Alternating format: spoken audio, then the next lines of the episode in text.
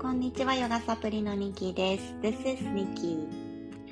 さあ、今日はですね、ちょっと一味変えて、えー、日本語の魅力についてお話ししたいなと思っています。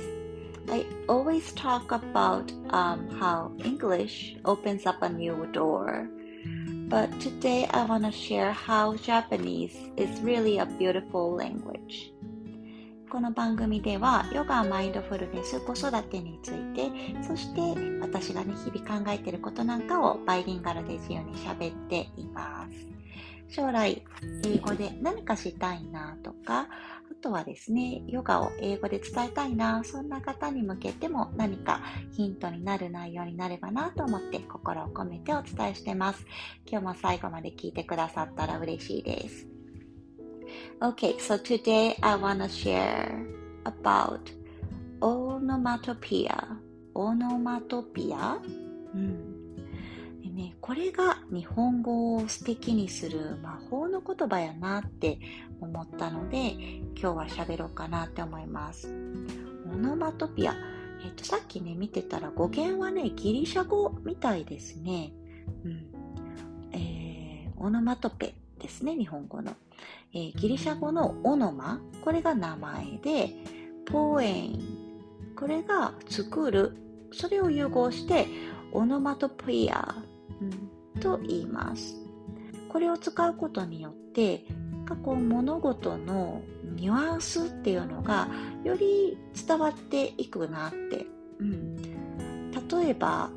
うん、私が結構ヨガのクラスのネーミングとかでもプファーットヨガとかカツッと動くヨガみたいな風に私ネーミングしてるんですけれどもね。普通の名詞とか動詞じゃ伝わらないニュアンス。プファーッとしたい。なんかリラックスしてそしてなんかほどけるような感じっていうのかな。そして自分の心もちょっと弾けるようなそんなイメージを持たせたくてプファットっていう風に私はネーミングしてたんですよね。で例えばカツッとヨガのカツッとはガツッとではなくて カツッとなんですね、うん、こうカツは入れたい？自分のあの筋肉とかそして心にもちょっとスイッチを入れたい。なんだけどもガツガツダラダラ汗かくようなそんな激しいものではない。この微妙なニュアンスが伝えたくてカツッとヨガっていう風にネーミングしました。結構日本語のねこの広告とかあと、えー、商品を売り出す時のポップスとかでもですねこの表現力が、えー、すごく素敵に使われているのが日本語やなって思いますね。何というのかな。あ買いたいなっていう気持ちを高めてくれる、うん、食べ物だったりとかするともちもちサクサクとろーりみたいなね。もうめっちゃ美味しそうにやっぱり聞こえますよねでお掃除するような道具とかだったらツルツルになるとかピカピカになるとかキラキラ輝くって言われるとなんかこうあすごい綺麗になりそうだなって思うじゃないですか。でこれをねそのままに英語に直訳しようって思った時に意外とぴったりくるのがなかったりするんですよね。これも、うん、面白いなって思います。で、えー、日本語のね素晴らしさとしてこのオノマトペの使われ方っていうのはあの日本人らしさですよね。うん。キッズヨガとかでもね思ったんですよね。今やってる朝ヨガの、えー、大人の大人じゃないわ親子のクラスの中で例えばねツルツルなとかキラキラなとかいうのを英語で伝えたいなって思った時に、うん、スムーズこれはツルツルなんですけれどもね。なんかもっと艶やかな言葉だと何があるかなって思ったら意外となかったり。そして、えー、今日は満月なのでこの後シェアするクラスの中でね、えー、お月様のゴツゴツ感、うん、お月様って実はツルツルじゃなくてクレーターがあってゴツゴツしてるのかもしれないね。ことね伝えたいなって思うんですけどもどうやって言おうかなって思った時に rocky, rocky? これってこう、いわいわしいっていう意味なんですけれどもね。なんか、そうなんだけどももうちょっとこうゴツゴツってうんなんか伝えたいのと違うなって思ったり、うん、さっき考えてました。物事の様子を丁寧に伝えたい。そんなことを思った時に日本語のこの、えー、音おのお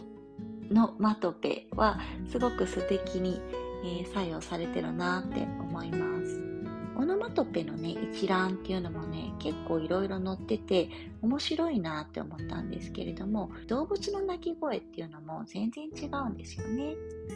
犬はワンワンじゃなくて、 bow-wow とか、 ruff ruff とかですね。で、子犬はピーピーとかチチチって日本語では言いますけど、 tweet、tweet って言います。これツイッターのあの鳥さんのマークから来てるやつですね。 tweet って言うんですね。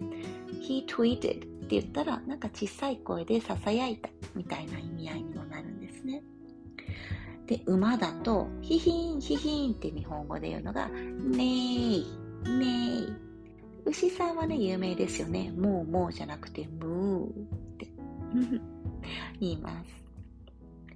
でオノマトペっていうののゲームをね、え、キッズヨガの先生でお仲間の方が持っていたんですね。私もこれ面白いなと思って、え、手に入れたいなって、うん、欲しいものリストに実はあったりします。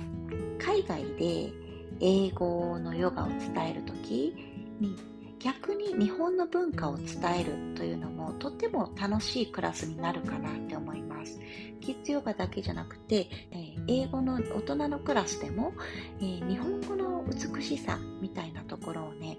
少し取り入れながらクラス作りをされるっていうのもすごくおすすめします。オノマトペについてはもっともっとちょっと喋りたいなと思うことがあるんですがちょっと今日はね時間切れなのでえこの辺にしておこうかなと思います So today I wanted to share the beauty of the language Japanese We use a lot of onomatopoeia that expresses the details in a little more precise way Okay, see you tomorrow. Have a wonderful day.